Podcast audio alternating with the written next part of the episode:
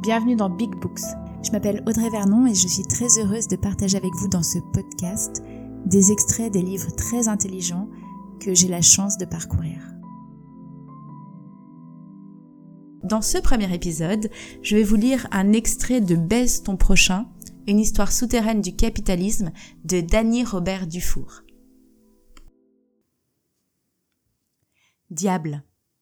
La prise du pouvoir par l'esprit du malin dans les affaires humaines est en effet littéralement thématisée dans un court texte datant de 1714, un écrit aujourd'hui à peu près complètement oublié, sauf bien sûr de quelques érudits qui, tels des sentinelles, veillent aux marges de notre monde. Un essai d'une puissance visionnaire extraordinaire au point qu'il s'avère essentiel pour comprendre notre présent. Ce court libelle s'intitule Inquiry into the Origin of Moral Virtue. En français, Recherche sur les origines de la vertu morale. Il a été écrit à Londres, à l'aube de la première révolution industrielle par Bernard de Mandeville, philosophe et médecin des maladies nerveuses, en même temps qu'inspirateur de la pensée économique libérale moderne. Mandeville, héritier d'une famille de médecins d'origine française, est né à Rotterdam en 1670. Il a suivi ses études à Leyde et obtenu son doctorat en philosophie en 1689 et son diplôme de médecine en 1691. Puis il est parti s'installer à Londres où il s'est fait connaître comme médecin de l'âme, psy dirait-on aujourd'hui. Ses recherches sur l'origine de la vertu morale ont été publiées la première fois en complément de l'édition de 1714 de l'œuvre la plus connue de Mandeville, La fable des abeilles, dont il vaut de rappeler brièvement la genèse. En 1704, Mandeville avait traduit en anglais et publié une trentaine de fables de La Fontaine. Le genre lui a alors assez plu pour qu'il écrive aussitôt en 1705 une fable de son cru intitulée La ruche mécontente ou Les fripons devenus honnêtes. Mandeville fera distribuer son poème anonymement et sous le manteau.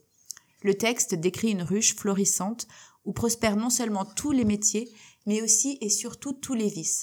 Cependant, les habitants de la ruche qui se sentent coupables décident d'opter pour l'honnêteté. Résultat, plus les vices disparaissent et plus les abeilles se réjouissent, mais plus les métiers disparaissent et plus la ruche dépérit.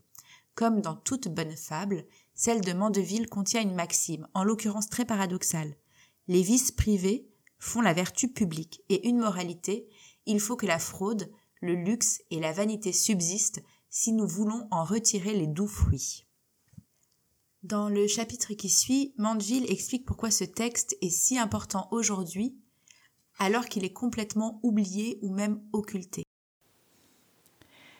C'est en partie à cause de la création de la Société du Mont Pèlerin en 1947 par Friedrich Hayek. Hayek, ce penseur d'origine viennoise très érudit, économiste, philosophe, psychologue, historien, politologue, visait précisément à reconstruire le libéralisme à partir de fragments perdus de vue ou mal entendus depuis deux siècles, et il y est tellement bien parvenu qu'il est ensuite devenu chef de file de l'école dite néolibérale de Chicago revendiquant le libre marché et le monétarisme et s'opposant au keynésianisme et à toute régulation. Ces fragments décisifs, Hayek les a notamment trouvés dans les propositions venues de Mandeville, qu'il a tout simplement présenté comme un mastermind, un grand esprit, un maître à penser. Pour Hayek, Mandeville conduit en effet directement à Adam Smith et au concept de main invisible harmonisant les intérêts privés, et à David Hume, et au rôle moteur non de la raison mais des passions. S'appuyant sur un tel esprit, cette petite société d'affranchis s'est mise à fonctionner sous le mode du prophétisme religieux, une sorte de secte en somme, qui cherchait à promouvoir une utopie, selon le mot de Hayek, et qui a si bien réussi qu'elle a inventé la religion qui s'est mondialement imposée, celle du divin marché. Ordre spontané si parfait qu'il doit absolument être tenu à l'abri de toute tentative humaine de régulation. Hayek tient en effet de Mandeville que les hommes peuvent bien décider ce qu'ils veulent, par exemple la probité, cela ne pèse rien par rapport à leur nature qui les pousse à accomplir en dépit d'eux-mêmes des formes de socialité complexes et très évoluées qui les dépassent de toutes parts et qui ne peuvent s'édifier qu'en laissant libre cours à leur passion. Ce qui découle de la formule phare de Mandeville, les vices privés font la vertu publique. Fondé sur cet axiome mandevillien par Hayek, entouré de 35 membres lors de sa création, dont 8 reçurent ensuite le prix dit Nobel d'économie, dont Friedrich Hayek lui-même, Milton Friedman, James M. Buchanan et Gary Becker. Cette petite société d'affranchis, financièrement soutenue dès l'origine par de grandes entreprises, a donné naissance à de nombreux think tanks, environ 200 dans les années 70. Ces derniers, contre le keynésianisme ambiant de l'après-guerre, ont souterrainement diffusé l'idée néolibérale avant que celle-ci ne s'empare officiellement du monde pour le reconfigurer entièrement à partir des années 80.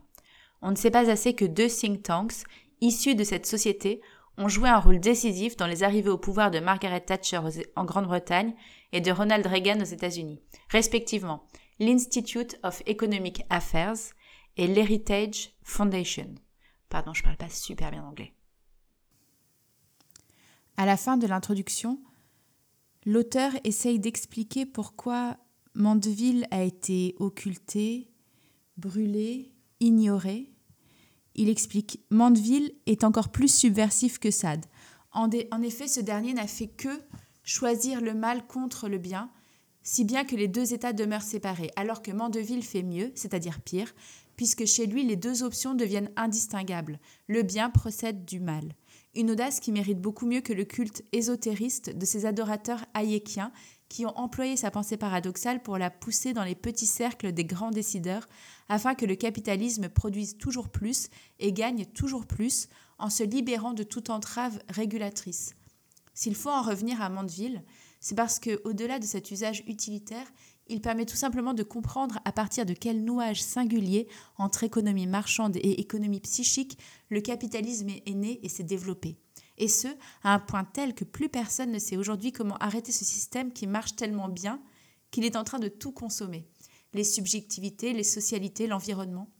Je me joins donc aux quelques érudits et critiques, nous sommes au plus une dizaine en France, qui s'interrogent sur les tenants et aboutissants de cette révolution mandevillienne réactualisée à des fins utilitaires par Hayek, dont il serait peut-être temps de comprendre toutes les implications avant qu'on en subisse toutes les conséquences.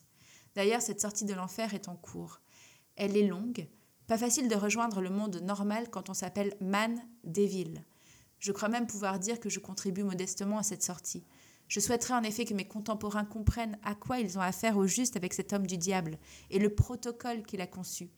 J'emploie le mot protocole au sens strict. Instructions précises et détaillées mentionnant toutes les opérations à effectuer dans un certain ordre, ainsi que les principes fondamentaux à respecter pour exécuter une action d'envergure. C'est pourquoi il m'a semblé qu'il était temps de mettre à disposition du grand public cet étonnant sixième texte. Un art de gouverner. Qu'ajoute ce texte à la fable des abeilles qui prenait déjà cette maxime scandaleuse Les vices privés font le bien public Rien d'autre qu'une thèse encore plus radicale et sidérante. Il faut confier le destin du monde au pervers. Thèse accompagnée du pourquoi et du comment faire, avec en plus une proto-théorie de l'inconscient et de la perversion et du fétichisme à faire pâlir, comme nous le verrons bientôt, les Freudiens, et une théorie de l'art politique bien plus retorse et plus efficace, comme nous le verrons également bientôt, que celle de Machiavel, parce que non axée sur le seul maintien du prince au pouvoir, mais sur l'instauration d'une nouvelle économie politique fondée non sur la répression des pulsions, mais sur leur libération. Pourquoi faire? Pour sortir l'humanité du règne de la pénurie, afin de la faire entrer dans celui de l'abondance. Bref, ce texte se propose comme ouvertement prophétique, puisque Mandeville se pose en annonciateur d'un monde nouveau, celui qui s'ouvre avec le capitalisme en formation dès l'aube de la première révolution industrielle, seul capable de produire in fine de la richesse. Comment faire? En instaurant un nouvel art de gouverner. Avec ce texte, Mandeville sort du seul cadre des échanges économiques, celui de la fable, où il recommandait que chacun, en exerçant sa profession, soit peu ou prou voleur, de façon à amasser un argent qui finirait bien par revenir dans les échanges et profiter à d'autres et il entre dans un art de gouverner qui passe par la constitution d'une troisième classe, capable de tenir l'ensemble social grâce à un truc. Truc. Au théâtre. Machine à manœuvrer les décors. Qui ne coûte rien. Truc qui ne coûte rien. Flatter les uns et stigmatiser les autres. Ces thèses constituent un programme, au sens informatique du terme, quelque chose comme le logiciel sur lequel s'est construit le capitalisme. Je parie que l'accès à ce programme pourra faire apparaître toute l'histoire du capitalisme jusqu'à aujourd'hui, le capitalisme financier, sous un jour entièrement neuf. Mandeville est la naissance du capitalisme ou comment passer de la pénurie à l'abondance grâce à la perversion et tout détruire. Ça c'est le deuxième chapitre, mais je vais vous en lire seulement un petit extrait parce que je ne vais pas vous lire tout le livre évidemment, mais voilà, ce petit passage m'a paru assez intéressant deux classes plus une ou l'effet pervers. Mandeville présente la perversion comme l'effet pervers, c'est le cas de le dire, inévitable de l'imposition de la loi. En somme, le revers de la médaille. S'il faut imposer la loi, c'est parce que, selon Mandeville, L'homme est à sa naissance le plus démuni et le plus impuissant des animaux, ce qui le laisse avec une âme autant grévée d'impuissance que gorgée de désirs sans limite. Or les hommes, parce qu'ils doivent échanger pour survivre des mots, des valeurs, des biens, des objets, des êtres, n'ont d'autre choix que celui de devoir vivre ensemble. D'où la question de Mandeville. Comment y parvenir sachant qu'ils veulent tout? Sans savoir quoi au juste Qu'ils sont égoïstes et donc agressifs, et que contrairement à certains animaux faibles qui supportent la contrainte, comme les bœufs, les chevaux, ils sont habités par ce que Mandeville appelle des esprits animaux puissants, autrement dit des pulsions vigoureuses. On connaît sa réponse.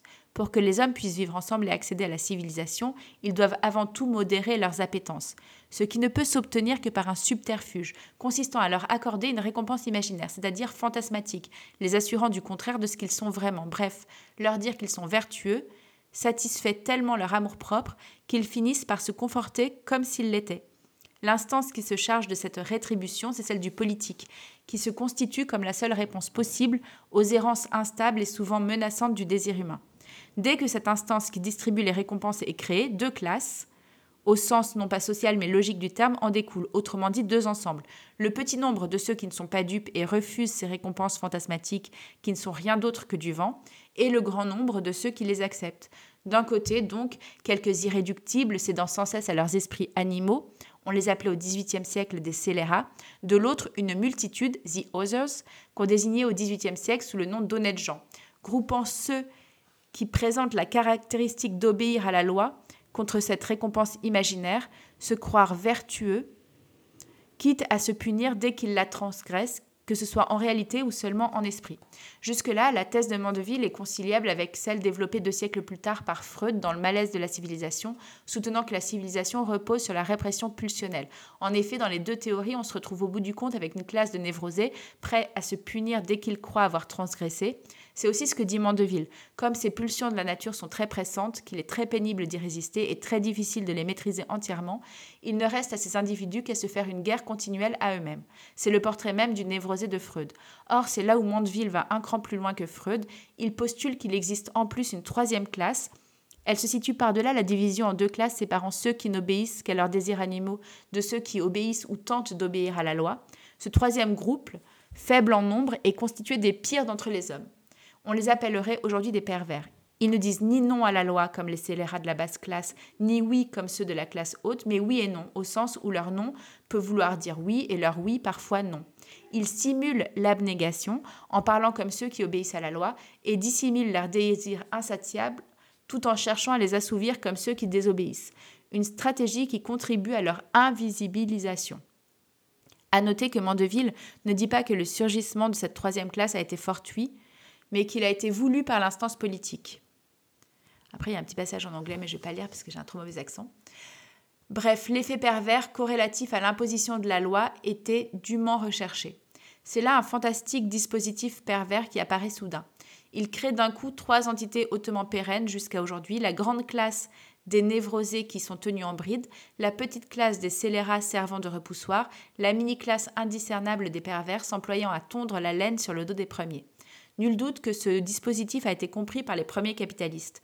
C'est très probablement pourquoi, en bon pervers, ils ont fait brûler les œuvres de Mandeville car le bougre disait tout. Une des conséquences et une des visées de ce dispositif était évidemment d'oblitérer la réalité des classes sociales et de leurs incessantes luttes. Toutefois, comme il restait sous le névrosé se satisfaisant de récompenses imaginaires un ouvrier ayant besoin de nourrir sa famille, de nombreuses luttes survinrent. De deux types réformistes, quand il s'agissait d'obtenir des récompenses, non plus imaginaires mais substantielles, révolutionnaires, lorsqu'on voulait renverser le système de domination. Cependant, force est de constater que les révolutions dans les pays industrialisés échouèrent toutes. La troisième classe tire toujours, et même plus que jamais, les ficelles, ce qui, en dernier ressort, ne peut s'expliquer que par un défaut de mobilisation ou de persévérance des honnêtes gens. Normal. Ce sont de braves névrosés comme tels, plus ou moins pusillanimes. Certes, ils sont pris dans des représentations idéologiques faussées, comme le disait Marx, mais ils sont surtout saisis par ce dont ce dernier ne pouvait avoir idée. En dépit de velléités et de révolte, ils demeurent captés, capturés, captivés, c'est-à-dire ravis, tenus sous le charme du très puissant fantasme servi par ce redoutable et diabolique dispositif pervers. Cependant, si Marx ne se soucie nullement de la logique du fantasme, il connaît parfaitement celle du profit, ce qui lui permet de donner une analyse de la classe basse, ceux qui refusent la récompense imaginaire, susceptibles d'enrichir la compréhension du dispositif mandevillien des trois classes, ce que Marx appelle en 1852 le lumpen prolétariat, ne ressortit à rien d'autre qu'à cette classe basse dont il montre qu'elle est en fait composée de déclassés. Certes, ces déclassés servent de repoussoir à ceux qui obéissent aux lois contre quelques roupies de Sansonnet, mais surtout, Marx comprend que ces déclassés peuvent être mis au service de n'importe quelle cause pourvu que cela leur rapporte, ce qui les destine à devenir, selon les opportunités, les hommes de main de la troisième classe, celle des pervers qui récoltent les bénéfices. Marx donne de ces déclassés une description pittoresque qui fait apparaître la nature très hétéroclite du lupen prolétariat. Marx, deux points, ouvrez les guillemets. À côté de roués, ruinés aux moyens d'existence douteux et d'origine également douteuse, d'aventuriers et de déchets corrompus de la bourgeoisie, on y trouve des vagabonds, des soldats licenciés, des forçats sortis du bagne, des galériens en rupture de banc, des filous, des charlatans, des lazzaroni, des pickpockets, des escamoteurs, des joueurs, des macros, des tenanciers de bordel, des portefaix, des écrivassiers, des joueurs d'orgue de barbarie, des chiffonniers, des rémouleurs, des rétameurs, des mendiants. Si on voulait évaluer l'actualité de l'art politique élaboré par Mandeville, on pourrait interroger l'art de gouverner qui inspire le jeune chef d'État qui dirige la France depuis 2017. Le diagnostic est sans appel. Dans sa fougue et son inexpérience, il a beaucoup trop stigmatisé et trop peu flatté. Une insigne maladresse qu'il paie très cher. Au lieu d'avoir réussi à opposer comme il le souhaitait les vertueux aux dangereux, afin de les faire se regarder indéfiniment en chiens de faïence pour le plus grand profit de la troisième classe, il est apparu à beaucoup comme le chef d'orchestre de cette troisième classe, ceux qui tirent les ficelles, qui simulent l'abnégation et dissimulent ses désirs insatiables. Résultat, beaucoup le prennent désormais pour un pervers manipulateur. Des communs au gibet. Euh, je vais vous lire ce, petit extrait de, la fin de ce deuxième chapitre parce que c'est c'est un passage intéressant. La privation des communs, c'est quelque chose dont je parle dans mon nouveau spectacle qui s'appelle Billion Dollar Baby. Enfin, dans mon ex-nouveau spectacle, puisque actuellement plus personne ne joue. Euh, voilà, donc. Euh, mais j'en suis ravie. Hein. Moi, je suis super contente que l'économie s'arrête. Mais. Parce qu'on peut faire des trucs gratuits. Et ça, c'est super. Comme par exemple des podcasts ou rien. Bon, donc voilà, je vais vous lire juste ce petit chapitre qui s'appelle Des communs au gibet. Nous voici avec deux des trois ingrédients indispensables à l'accumulation primitive permettant l'émergence du capitalisme des flux importants d'argent et des inventions techniques incessantes. Ne manque qu'un flux de main-d'œuvre déracinée, donc payable à minima, pour reconstituer la force de travail et pour dégager la plus-value initiale. Elle sera fournie grâce à la généralisation des enclosures. Clôture d'un champ grâce à des haies, des murs ou des barrières. Dans les campagnes ce qui met fin au système de l'open field et des commons, en français les biens communs ou plus simplement les communs. L'enclosure signifie la fin de l'économie communautaire traditionnelle qui apportait aux pauvres un minimum de subsistance grâce aux droits coutumiers permettant la récolte du miel, le package des animaux de l'élevage vivrier et le glanage des épis laissés par les moissonneurs et du bois de chauffe, la cueillette, la pêche et la chasse. À mesure que les communs sont remplacés par des surfaces individualisées encloses, toutes ces pratiques de survie sont criminalisées, devenant passibles à partir des années 1720 de sanctions, parfois fatales, censées inculquer aux pauvres le respect de la propriété privée. Ça, c'est un passage que je trouve très intéressant parce que on ne nous apprend pas euh, dans l'histoire ce moment où on a été privé des communs. Et, voilà, c'est quelque chose que je pense assez important et que je retrouve dans beaucoup d'essais sur le néolibéralisme et sur le capitalisme. Beaucoup d'essais tentent de dire on a oublié cette histoire, mais il faut s'en souvenir. Pardon, je continue. Ce bouleversement social s'accompagne d'une profonde transformation technique avec des pratiques nouvelles d'assolement et d'élevage concentré de moutons destinés aux industries naissances de la viande, de la filature, du cuir. Le mouvement d'enclosure a commencé en Angleterre à la fin du Moyen Âge, s'est intensifié au XVIIe siècle et s'est soldé par le General Enclosure Act 1801, qui a définitivement mis fin aux droits d'usage des communs et les a démantelés. Il s'est accompagné d'un très fort appauvrissement de la population rurale, entraînant souvent des mouvements de révolte, comme ceux des Levelers, les niveleurs, à l'origine de la guerre civile anglaise. Ces mouvements ont été durement réprimés, faisant des milliers de morts. Cette main-d'œuvre déracinée et désœuvrée n'eut d'autre choix que d'aller vendre sa force de travail à l'industrie naissante au cours de la première révolution industrielle. Je vais vous lire une toute petite note. À noter le fort intérêt aujourd'hui pour les communs, désignant tous les biens matériels ou culturels que leurs usagers peuvent gérer. Par exemple, Benjamin Coria, l'un des animateurs du collectif des économistes atterrés, a récemment coordonné une recherche d'ampleur publiée dans un ouvrage clé, Le retour des communs. Cette perspective a été ouverte par Elinor Ostrom, première femme à recevoir en 2009 le prix Nobel, entre guillemets, d'économie.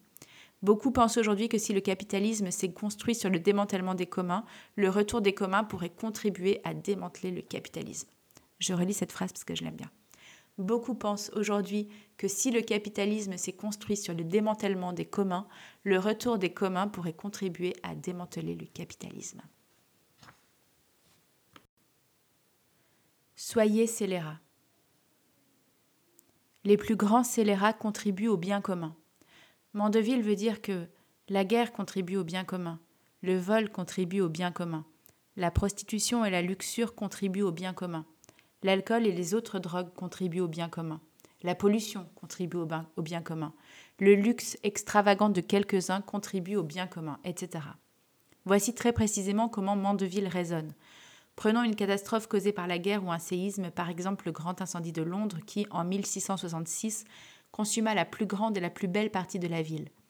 J'irai plus loin, écrit-il, en démontrant l'utilité des pertes et des malheurs privés pour l'intérêt public. L'incendie de Londres fut une grande calamité, mais réparer ce qui a été perdu et détruit par les incendies, les tempêtes, les combats sur mer, les sièges et les batailles a constitué une partie considérable du commerce. En bref, les calamités naturelles ou guerrières ont beaucoup d'avantages parce qu'elles nécessitent de tout reconstruire ensuite, ce qui produit de l'argent. Elles sont donc à considérer comme des destructions créatrices. Je reprends ici à dessein le terme de destruction créatrice avancé dans les années 50 par l'économiste austro-américain Joseph Schumpeter.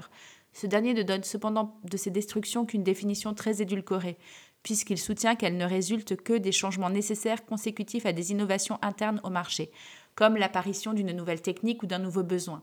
Le moins qu'on puisse dire est que sur ce point comme sur d'autres, Mandeville n'avance pas masqué, puisqu'il avoue d'emblée se réjouir des gains potentiels résultant de toutes les destructions, internes aussi bien qu'externes, guerres et calamités naturelles. Cependant, même sous cette forme très atténuée, Schumpeter énonce une loi qui force à réfléchir sur le sens du capitalisme. Le processus de destruction créatrice constitue, écrit-il, la donnée fondamentale du capitalisme. C'est en elle que consiste en dernière analyse le capitalisme et toute entreprise capitaliste doit bon gré mal gré s'y adapter. Prenons maintenant le vol.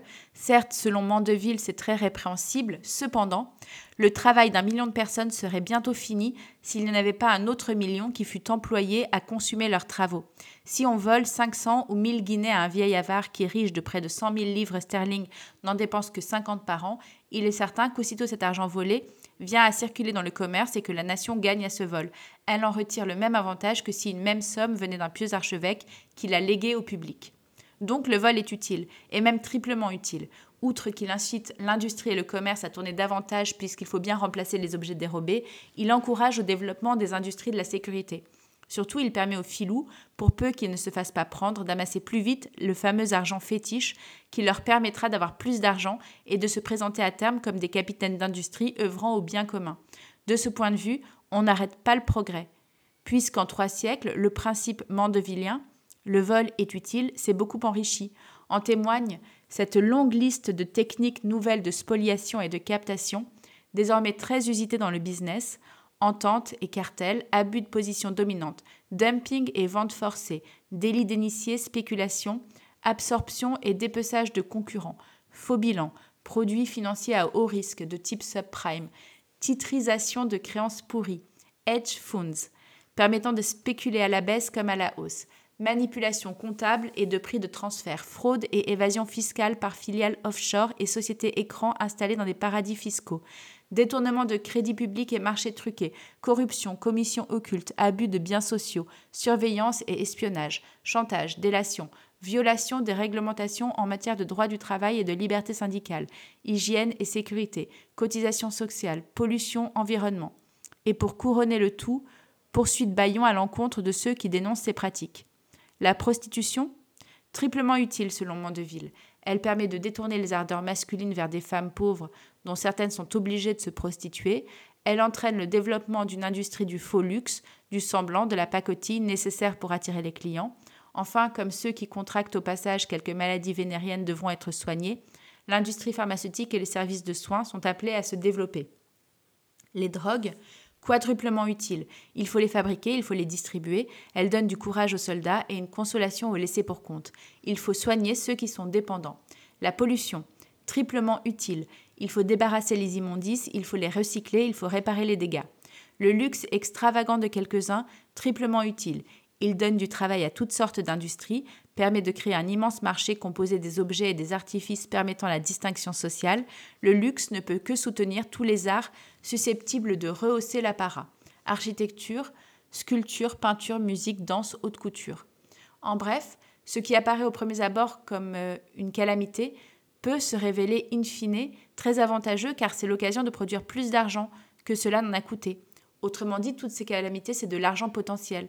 Habilement géré, elles contribuent à la production de cette euh, matière magique, ce fétiche, qui a la propriété de s'auto-engendrer. Si on cherchait une preuve permettant d'assurer que le monde actuel est mandevillien, on pourrait la trouver dans ce simple fait.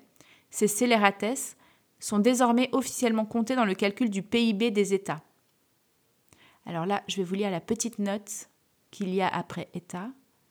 Les nouvelles normes du SEC, Système européen des comptes, adoptées en 2014, en 2014 recommandent en effet aux États d'ajouter les activités souterraines, drogue, prostitution, trafic, dans le calcul du produit intérieur brut. C'est bon ça comme phrase, non? Les nouvelles normes du système européen des comptes, adoptées en 2014, recommandent aux États d'ajouter les activités souterraines, drogue, prostitution, trafic, dans le calcul du PIB. J'adore. Au vu de ces thèses, qui affirment si crûment la loi du capitalisme, c'est en étant scélérat que tu créeras de la richesse et que tu contribueras au bien commun, Marx a imaginé que Mandeville le dénonçait. Ça, c'est marrant, je trouve. J'adore Marx. Du coup, dans la Sainte Famille, 1845, il a spontanément classé Mandeville dans la tendance socialiste du matérialisme, à côté de Fourier et d'autres, mais commis un bel acte manqué. Il a substitué au titre du texte de Mandeville, La fable des abeilles, un autre titre de son cru, L'apologie des vices, ajoutant aussitôt que Mandeville ne faisait cependant pas une apologie de la société actuelle. Si Marx a bien reconnu dans ce que disait Mandeville les lois du capitalisme, il n'a pas vu que ce dernier ne les dénonçait pas mais qu'il les énonçait. Du coup, Marx a pu aller au bout de son acte manqué et de cette façon le réussir en écrivant vers 1860 un court texte très mandevillien intitulé Éloge du crime. Il vaut de reproduire quelques lignes de ce texte peu connu de Marx, tant il paraphrase Mandeville. Le criminel ne produit pas que des crimes. C'est lui qui produit le droit pénal, donc le professeur de droit, et donc l'inévitable traité dans lequel le professeur consigne ses cours afin de les mettre sur le marché en tant que marchandises. Il en résulte une augmentation de la richesse nationale. On peut démontrer par le détail l'influence qu'exerce le criminel sur le développement des forces productives. Faute de voleurs, les serrures fussent-elles parvenues à leur stade actuel de perfection? Faute. Accent martial qui revient. Faute de faux, pardon. Faute de faux monnayeurs, aurait-il été nécessaire de fabriquer des billets de banque? Faute de fraudeurs, le microscope eût-il pénétré les sphères du commerce ordinaire? Moi je refais parce que c'était mal lu ça. Il en résulte une augmentation de la richesse nationale. On peut démontrer par le détail l'influence qu'exerce le criminel sur le développement des forces productives. Faute de voleurs, les serrures fussent-elles parvenues à leur stade actuel de perfection? Faute de faux monnayeurs, aurait-il été nécessaire de fabriquer des billets de banque? Faute de fraudeurs, le microscope eût-il pénétré les sphères du commerce ordinaire? Oh, J'adore Marx. Le vrai plan de Dieu. Ces devises présidant à la création du capitalisme, libérer les vices privés, Mandeville, ou apologie du crime, Marx, ou tout est permis, Brecht, ne semblent à l'évidence pas, pas très chrétiennes. Et pourtant, certes, pour Dostoïevski, dire cela impliquait la mort de Dieu, Ivan, le plus raffiné des trois frères, affirmait dans les frères Karamazov que si tout était permis, alors c'est que Dieu était mort. Mais ce serait mal connaître Mandeville de croire qu'il n'allait pas relever le défi en affirmant que ses devises étaient plus que chrétiennes. Ce diable d'homme a en effet osé affirmer que s'il fallait donner tout le pouvoir au pervers, c'était justement parce que Dieu le voulait. On entre ici dans la dernière dimension des recherches sur l'origine de la vertu morale. C'est en fait une métadimension. Autrement dit, Mandeville a couronné son texte fort peu charitable, c'est le moins qu'on puisse dire, d'une proposition hautement théologique. Dans cette dernière partie du texte, Mandeville s'émerveille en effet de l'insondable profondeur de la sagesse divine. Il voit alors venir le temps de la vraie religion, celle qu'il saura enfin faire avec cette providence où les hommes pleins de défauts et d'imperfections pourront être utilisés à l'avantage de la société civile pour mettre cette dernière sur le chemin du bonheur temporel. Ce passage permet à Mandeville de s'engager loin dans la question théologique puisqu'il reprend la notion de cause naturelle ou seconde venue de la théologie thomiste. La cause première, c'est évidemment Dieu, cause de tout, alors que la cause seconde réfère à des actions qui ne sont pas de Dieu lui-même mais de ses créatures. D'où le débat, les causes secondes ou naturelles doivent-elles être imputées à Dieu ou à ses créatures? En gros, si Jean-Yves Le Drian, un catholique, vend des armes, est-ce que ça doit être imputé à Dieu ou à Jean-Yves Le Drian? Derrière cette question se trouve toute la délibération sur le mal qui culmine quelques années avant la parution des recherches, avec la parution des essais de Théodicée sur la bonté de Dieu, la liberté de l'homme et l'origine du mal de Leibniz en 1710. Leibniz tente de répondre à cette lourde question Comment justifier Dieu en dépit du mal qui règne sur Terre, en créant le fameux concept du meilleur des mondes possibles Pour Leibniz, Dieu est un mathématicien qui, parmi un nombre infini de mondes possibles, choisit par le calcul des variations celui dans lequel le mal irréductible est à son moindre niveau. Si là, on en est au moindre niveau, j'imagine ce que ce serait si ce n'était pas le cas. Bon, bref. Mandeville revient donc sur cette question en avançant une réponse beaucoup plus radicale que celle de Leibniz. Si le mal des causes secondes portées par les créatures de Dieu a été toléré par Dieu, ce n'est pas spécialement pour minimiser ce mal et le réduire ainsi à la portion congrue, c'est surtout pour que de ce mal surgisse le bien. C'est-à-dire pour que, comme le dit aussi Mandeville, des ténèbres surgissent la lumière. Faire jouir Dieu et le monde. Mandeville soutient donc qu'il s'agit là du véritable plan de Dieu, qui rend obsolètes les plans antérieurs qu'on lui prêtait indûment. Exit les saints. Ils ont échoué à sauver les hommes comme on voulait le croire jusqu'alors. Exit l'idée de compresser le mal à son étiage minimal afin d'exaucer le bien à son niveau optimal. Il n'y a rien d'autre sur Terre après la chute, après l'expulsion hors du Jardin d'Éden, que le mal. Notre seule chance est donc de miser non sur les meilleurs, mais sur les pires d'entre nous, les pervers car eux seuls pourront produire sans vergogne de la richesse pour leur propre compte et en faire peu ou prou profiter les autres. Il faut donc remercier Dieu qui n'a pas permis sans raison que les hommes qui, sont, qui se sont eux-mêmes déchus soient vicieux. De leur vice peut surgir la seule vertu à quoi peuvent encore prétendre les hommes, la richesse.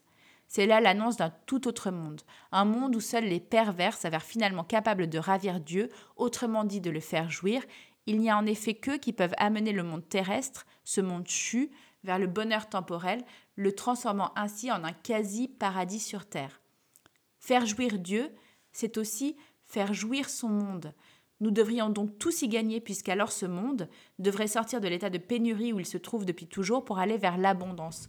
L'état de pénurie ou de rareté, cette situation où il n'y a pas assez de biens produits pour répondre à tous les besoins de la population provoque la guerre de chacun contre chacun, ce qui était le thème de l'essai de Hobbes, le Léviathan, que Mandeville avait lu et qu'il commente dans les dialogues composant la fable des abeilles.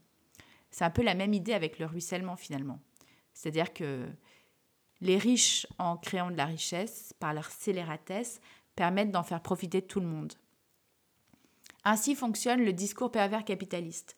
Son énonciateur prétend sauver le monde de la pénurie qui menace en produisant toujours plus, l'œil droit rivé sur le volume de sa fortune et le gauche sur l'indicateur de production économique, le PIB. S'il doit sacrifier au passage une partie de la population, ou s'il pratique le vol et le mensonge, ou s'il pollue à la ronde, ou s'il s'adonne à la luxure et au luxe extravagant, ce ne peut être que pour réaliser le vrai plan divin et sauver le monde du manque. Quelle serait alors la maxime de ce nouveau saint pervers qui règne depuis maintenant trois siècles?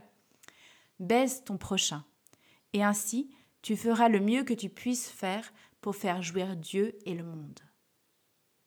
Encore une fois, baise ton prochain, et ainsi tu feras le mieux que tu puisses faire pour faire jouir Dieu et le monde. Je meurs d'envie de vous lire un autre passage dans lequel euh, l'auteur Danny Robert Dufour explique le turning point mondial du capitalisme. C'est le jour où Richard Nixon a arrêté d'indexer le dollar sur la réserve d'or américaine. J'ai aussi très envie de vous lire les passages sur l'art contemporain, sur Pinault, sur le cloaca et comment le monde est en train de devenir un, monde de déchets. Mais c'est pas possible parce que je peux pas lire tout le livre. Hum, déjà, j'ai pas le temps. Ensuite, ce serait trop long à écouter. Et puis, je vous conseille vraiment de, lire ce livre si vous avez envie. Et puis, je crois que le président de la République, il a dit lisez. Donc, lisons. Et voilà. Euh, mais je vais quand même vous lire la conclusion parce qu'elle est super bien. Et puis, et puis qu'on a le temps après tout. On fait ce qu'on veut. Conclusion. S'il fallait exhumer cet écrit oublié de Mandeville, c'était pour mieux comprendre d'où sort et où va notre monde actuel, puisqu'à l'évidence nous sommes encore dans les effets du plan qu'il propose datant des tout débuts du capitalisme, où les ingrédients principaux de la perversion ont été si efficacement réunis, le propos paradoxal, l'inversion des valeurs, l'ironie, le fétichisme de l'argent, la raison machinique et instrumentale, la survalorisation narcissique, l'emprise sur autrui et la fascination de la mort. C'est l'intérêt des textes de fondation. Ils disent tout, avec une étonnante clarté sur les programmes que les hommes suivent souvent d'ailleurs sans plus savoir pourquoi, lorsqu'ils se retrouvent au milieu du guet à se débattre avec les difficultés sans nombre que leur mise en œuvre a engendrées. Je ne dis pas que Mandeville est responsable de ce qui arrive aujourd'hui. Il serait absurde de condamner un homme si exceptionnellement intelligent qu'il a compris ce qui était en train de se mettre en place dès l'aube de la première révolution au tout premier temps du développement du capitalisme. Je le remercie donc d'avoir si tôt et si bien compris ce qui se tramait. Mais je le blâme aussi d'y avoir consenti. Pouvait-on cependant s'attendre à autre chose de la part du diable que Daniel Defoe, le jumeau de Mandeville, avait présenté comme doté de facultés intellectuelles hors du commun? Pharmacone capitaliste. Pas étonnant donc qu'il nous ait fallu tant de temps pour pénétrer son jeu. Maintenant que nous commençons à comprendre, il est un impératif catégorique, sortir sans délai de ce plan pervers vieux de trois siècles. Il restait serait à coup sûr détruire à court terme le monde. La menace est si forte que d'aucuns se proposent de retourner à un supposé état de nature, au point que des poèmes s'écrivent pour étendre les ades, comme celle de Notre-Dame-des-Landes, afin d'y faire régner quelque chose comme l'animisme des Indiens d'Amazonie. C'est une belle incantation, mais qui restera vaine. Il suffira que l'hyperclasse concède aux Indiens quelques réserves pour qu'ils fument en paix leur calumet, ou ce qu'ils voudront pendant qu'elle continuera à tout exploiter et à détruire alentour. Mieux vaudrait trouver une voie plus opérante. À ce point, je n'en vois qu'une retourner le capitalisme contre lui-même. C'est possible, car le capitalisme, pour produire plus et gagner plus, n'a cessé d'inventer des technologies toujours plus performantes, un productivisme forcené dont on a vu qu'il engendrait deux victimes collatérales, le prolétaire et la nature. Or, ce poison productiviste pourrait, sous conditions telles le pharmacone de Platon, devenir un remède. Ce serait la plus belle ruse de l'histoire, prendre in extremis au capitalisme de quoi obvier au capitalisme. Une partie des techniques acquises lors du développement du capitalisme au lieu d'asservir un grand nombre d'humains au point de les rendre surnuméraires, pourrait servir une toute nouvelle fin, non plus l'exploitation mais la libération. En somme, si l'on veut jouer contre le diable, mieux vaut se faire fin stratège. Je n'ai pas dit pervers, car alors le diable aurait gagné, mais quelque peu retort, juste assez pour ne pas tomber dans ses pièges, et savoir retourner à temps ses propositions, ou reprendre certaines de ses techniques les plus puissantes afin de les utiliser contre lui. Un seul exemple. Le capitalisme est tellement installé dans la destruction créatrice borderline que certaines de ces techniques sont non seulement dangereuses pour le monde, mais aussi pour lui. C'est le cas de l'obsolescence de l'homme, que le capital veut absolument instaurer afin de se passer du travail ouvrier dont il a, constitutivement besoin, mais qu'il trouve toujours trop cher économiquement et trop périlleux socialement et politiquement d'où sa proliférante inventivité en matière de machinisme et aujourd'hui de robotique. Or, si nous jouons bien, cette mort programmée de l'homme industriel deviendra une aubaine en laissant la place à une possible renaissance de l'homme libre. Ce qui pourrait se formuler ainsi. L'homme industriel est mort, vive l'homme libre, libre au sens des Grecs et libre au sens moderne. À l'horizon donc ce rêve où la vie libérée du capitalisme pourrait devenir un art de vivre, soit un monde où toutes les activités humaines, cultiver la terre, penser, musiquer, représenter, cuisiner, bricoler, pourraient se prêter à l'art. De même pour les écosystèmes saccagés par le capitalisme. Les avancées techniques sont telles aujourd'hui qu'on peut envisager à court terme de cesser les prélèvements sur la nature suivis de rejets toxiques avec un taux zéro d'émissions nettes de gaz à effet de serre un taux zéro de consommation d'énergie fossile, un taux zéro de déchets hautement toxiques et à risque majeur. On peut le faire car on sait désormais remplacer les énergies et les matières extraites du sous-sol par les énergies et les matières issues du Soleil. Bon, ça, je ne suis pas très sûre parce que je ne suis pas sûre que on puisse, avec l'équivalent solaire, si on utilise la même somme d'énergie, mais bon, c'est une autre discussion. Par ailleurs, les écomatériaux et les matériaux biosourcés peuvent vite devenir la ressource première se substituant à l'actuelle pétrochimie pour la fabrication de tous nos objets courants. Ça, je suis pas sûre non plus. Mais bon. De surcroît, il est aujourd'hui possible de mettre en œuvre une production décarbonée d'hydrogène par électrolyse utilisant des énergies renouvelables. Ce serait là une panacée énergétique car on sait aujourd'hui fabriquer des piles à combustible qui peuvent transformer cet hydrogène en électricité en ne rejetant que de l'eau. Ces piles sont utilisables dans les voitures, les poids lourds, les bateaux, les avions et les fusées. Là, je ne suis pas très d'accord non plus parce que je ne suis pas sûre que les fusées soient absolument nécessaires. Alors pourquoi le plan hydrogène de Nicolas Hulot annoncé en juin 2018 est-il à l'abandon? Pourquoi ne choisit-on pas cette technique décentralisée propre favorisant l'autonomie contre le mastodonte hyper centralisé de l'industrie nucléaire? Ce dinosaure du XXe siècle qu'on veut encore accroître jusqu'à réaliser de nouveaux réacteurs comme l'EPR Pourquoi? Parce que c'est la troisième classe mandevillienne, l'hyperclasse et non les peuples qui dirigent le monde.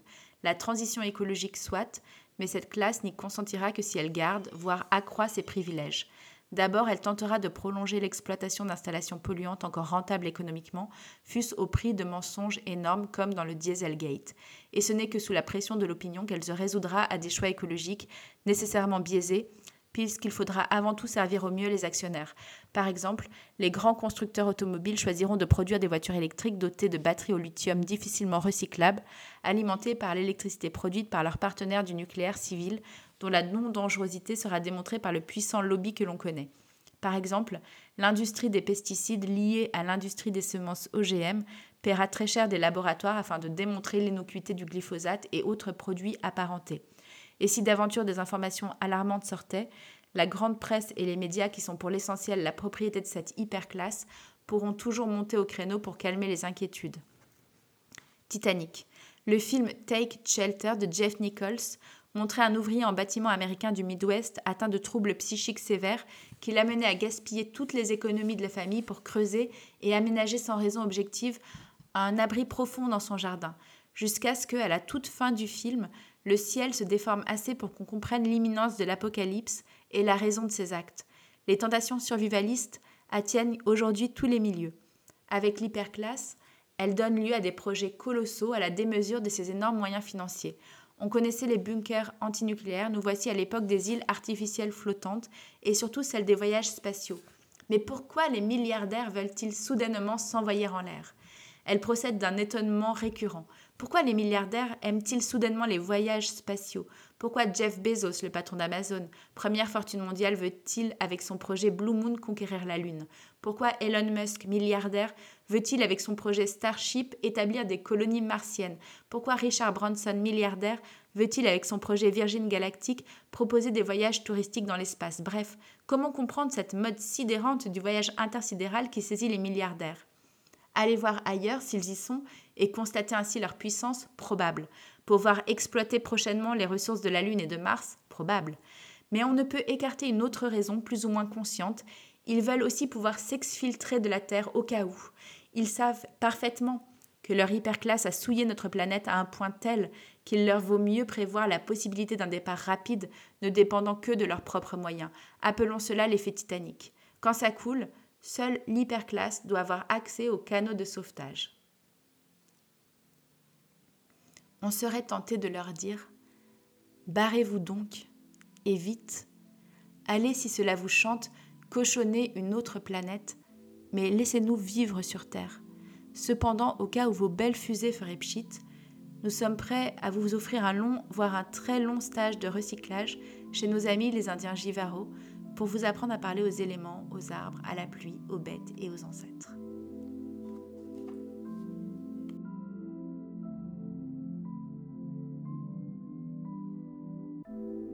Merci d'avoir écouté cet épisode. Bravo si vous avez tenu jusqu'au bout. Je vous retrouve très vite pour d'autres gros livres. Joyeux confinement et bonne lecture.